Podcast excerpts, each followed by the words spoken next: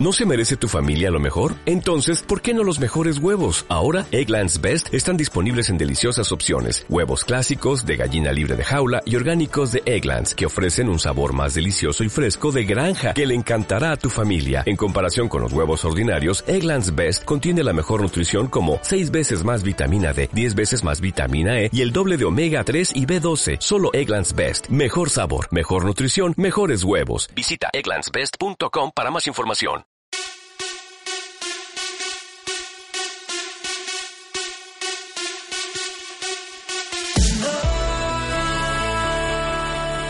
Sé que muchos padres, muchas madres estaban esperando este momento. Por fin llegó. Fieles a nuestra cita, puntuales los miércoles ya saben, en nuestro tiempo provincial en Hoy por Hoy Toledo y Talavera, Escuela de Padres. Patricia Rojas Camacho, psicóloga del Grupo Cambia, ¿qué tal? Muy buenas. Hola, buenos días, ¿qué tal, Juncal? Los psicólogos de, de Cambia ya habéis tenido ¿no? alguna pregunta de vuestros pacientes respecto a esta Escuela de Padres radiofónica, una Escuela de Padres que de todas formas en vuestro día a día también existe, ¿no? Sí, sí, sí, sí. Hemos tenido ya algún comentario acerca de la Escuela de Padres de la SER, sí. Y es muy útil. Sí, siempre viene bien, siempre viene bien escuchar consejos prácticos. Sí, porque uno acaba guiando por lo que cree que puede estar bien por el sentido común, pero como bien dicen por ahí, el mm. sentido común es a veces el menos común de los sentidos. Así que vamos con los profesionales, con quienes sabéis muy bien cómo funciona la psique de nuestros pequeños, de los niños, y hoy vamos a hablar de comida. Un tema muy interesante, la comida de los peques. Apasionante. Cómo hacer que coman, ¿no? Pero mm, es verdad que hay niños que desde pequeños comen mejor y niños que desde pequeños no comen. Sí, esto es cierto. Hay niños que plantean problemas de comida desde bebés y hay otros niños que comen siempre bien, pero también hay veces que según el sitio donde estén tiene un problema o no. Si te parece, hemos querido preguntar en la calle si a quienes nos hemos encontrado han tenido problemas o no con sus pequeños a la hora de comer. Sí, hasta lo que no deben. O sea que imagínate, bollería industrial, gominola, 200.000 batidos, pero bueno, está, yo creo que están bien alimentadas. Bueno, sí, le tienes que le tienes que disimular un poco las cosas o contar alguna historia. Las espinacas son muy buenas, la verdura con la verdura vas a crecer mucho, un poquito de verdura y un poquito de chicha todo junto, así o purés, pasar la verdura por purés. Eh, bueno, la verdura la llevamos un poco mal. No, porque como los padres tampoco comemos mucha verdura, al final entra poca verdura en casa. La única que come verdura soy yo algunas veces. Yo creo que este algunas veces ha delatado, ¿no? Totalmente. Muchas veces los chicos lo que hacen es seguir el patrón de, los padres, ¿no? Hay de todo. Hay los que decían, por ejemplo, pues este primero, ¿no? Que comentaba, que comen de todo, bollería industrial, etcétera. Pues ah. eso también a veces puede ser bastante perjudicial. De hecho, ahora mismo la campaña que hay contra la obesidad infantil así lo demuestra, ¿no? Que nuestros chavales en España están por encima del peso y eso afecta negativamente a la salud y al desarrollo físico. Entonces, esto hay que controlarlo. Físico y psicológico también pregunto, porque estamos hablando de hábitos alimenticios y muchas veces el que los niños tengan sobrepeso puede acarrear a lo mejor también algún problema en el patio del cole, ¿no? Sí, muchas veces problemas de relación social con los compañeros, seguro. O que estén limitados para hacer alguna actividad, o que les cueste más desarrollarla. Y eso también les crea alguna situación de conflicto, sí. Pero esto tampoco los niños saben muy bien cómo gestionarlo, ¿no? Ellos pueden saber que a lo mejor tienen unos kilos de más, pero siguen comiendo exactamente lo mismo. Lo que les ponen en el plato, y si está mal, se lo van a comer. Eso depende muchas veces de los padres. Más que lo que le pongan en el plato, lo que ocurre es que hay unos hábitos, pues eso, que están mal, mal, mal instaurados en cuanto a comida sana. Lo que hacen es mucho picoteo, comer entre horas, lo que bien decía este señor, ¿no? Y luego no quemarlo, no hacer una vida pues movida, que tengan actividades, que hagan deporte, etcétera. Entonces fomentar más esto y también la comida sana, no es dejar de comer, sino crear hábitos saludables, sobre todo deporte y actividades fuera.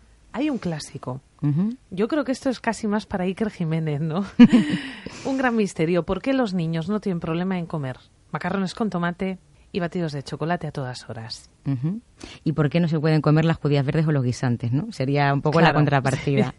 Bueno, hay alimentos que por textura o por sabor les rechazan, ¿no? no les gustan a los niños. Pero eso no quiere decir que no tengan que comerlos. Ellos van a desarrollar toda la maquinaria que puedan ¿no? para poder librarse de comer esos alimentos, pero tienen que comerlos. Entonces ahí está la función del padre o de la madre o de la persona que los cuide para fomentar que lleven una dieta equilibrada y sana y que no se aferren solamente a lo que comen, sino que coman de todo Entonces, para esto hay algunas, alguna serie de, de pautas que pueden ir bastante bien, ¿no? Por ejemplo. Pues, por ejemplo, eh, la comida tiene que estar en una hora del día o en varias horas del día en función de la comida que sea, pero no debe durar más de 45 minutos o media hora. Muchas veces estamos comiendo tres horas y cuando acabamos de darle de comer al niño, ya que hemos conseguido que se coma todo el plato, hay que merendar y es otra lucha y luego hay que cenar y estamos todo el día con el plato en la mesa asqueados.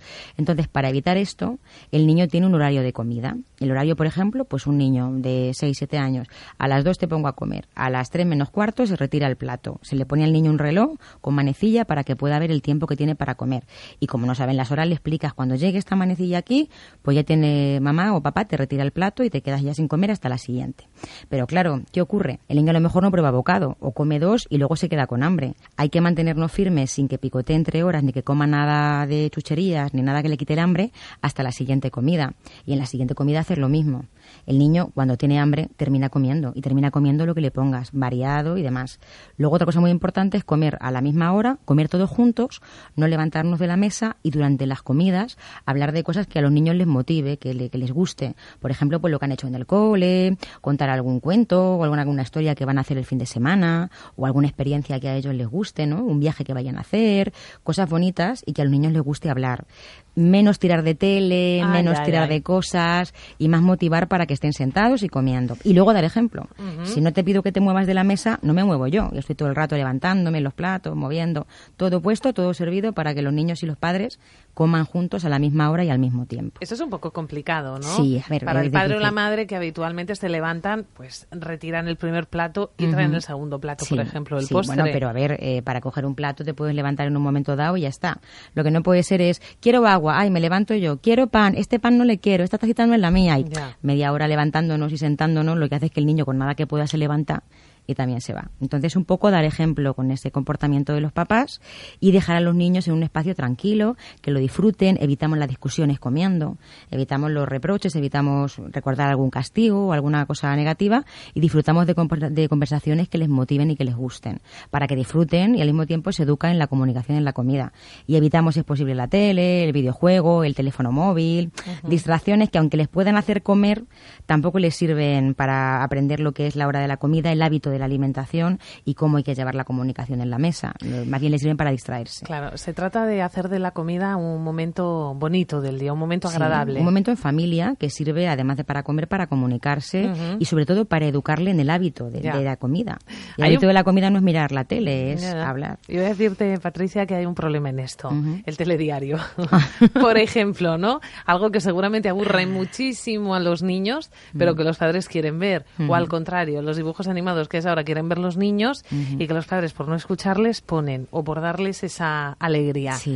Ni unos ni otros, ¿no? Cuando hay problemas de comida en casa, de que los niños comen mal, no se ve el telediario, se ve cualquier película, se pone cualquier cosa en el móvil, cualquier canción de los niños, cualquier cosa que les guste a ellos para distraerles. Entonces tampoco es conveniente abusar de todo esto.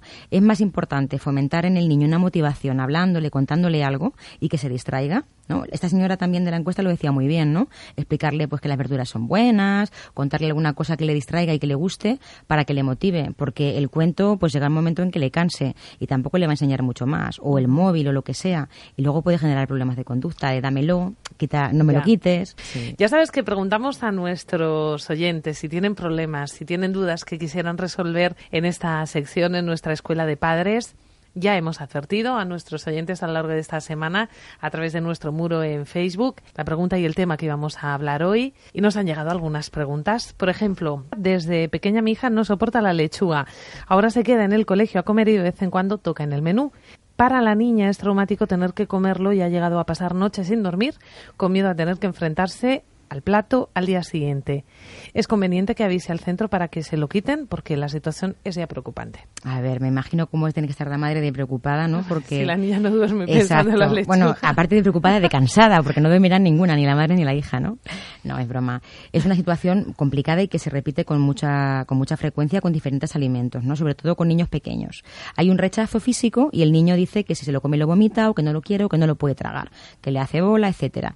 Aquí, salvo, salvo que el médico por prescripción médica, él prohíba la ingesta de ese alimento, porque hay una reacción alérgica justificada o porque hay una reacción física que no sea adecuada al desarrollo de esa niña, el alimento se tiene que comer. Lo mejor es dar ejemplo en casa y comer de todos los padres, para que los niños lo vean y así lo puedan imitar. Si yo rechazo algo, que también me parece que en la encuesta que habéis puesto salía, ¿no? De fondo, lo típico de, no, yo es que no, no como mucha verdura, entonces mis hijos tienen que comerla, pero solamente la como yo en casa, mi marido no la come. Pues algo que no se come todo es difícil que los niños lo coman o lo prueben. Pero en este caso de la lechuga concreto, si no hay nada, ningún informe médico que acredite que esta niña tiene algún tipo de, de problema a la hora de ingerirla o que le causa algún tipo de malestar, lo ideal es que la coma como algo natural. Cuidadito. No podemos decirle, solo te pongo un poquito, porque ahí le estamos avisando de que ya lleva algo el menú que no le gusta. Entonces, de forma natural, se integra lechuga cuando haya que ponerla, no en todos los platos tampoco, y se mezcla con lo demás y se come. Pero rechazarlo total no, porque caemos en lo que decíamos antes. Muchísimas gracias, Patricia Rojas Camacho, psicóloga del Grupo Cambia, por habernos acompañado. Recordar a nuestros oyentes que la semana próxima volvemos como siempre, los miércoles con nuestra escuela de padres a partir de la una y media aquí en Hoy por Hoy Toledo y Talavera. Gracias, Patricia, por acompañarnos. A vosotros, hasta la semana que viene. can fly, I can fly, I can fly. I'm alive, I'm alive, I'm alive. And I'm loving every second, minute, hour. Bigger, better, stronger, power.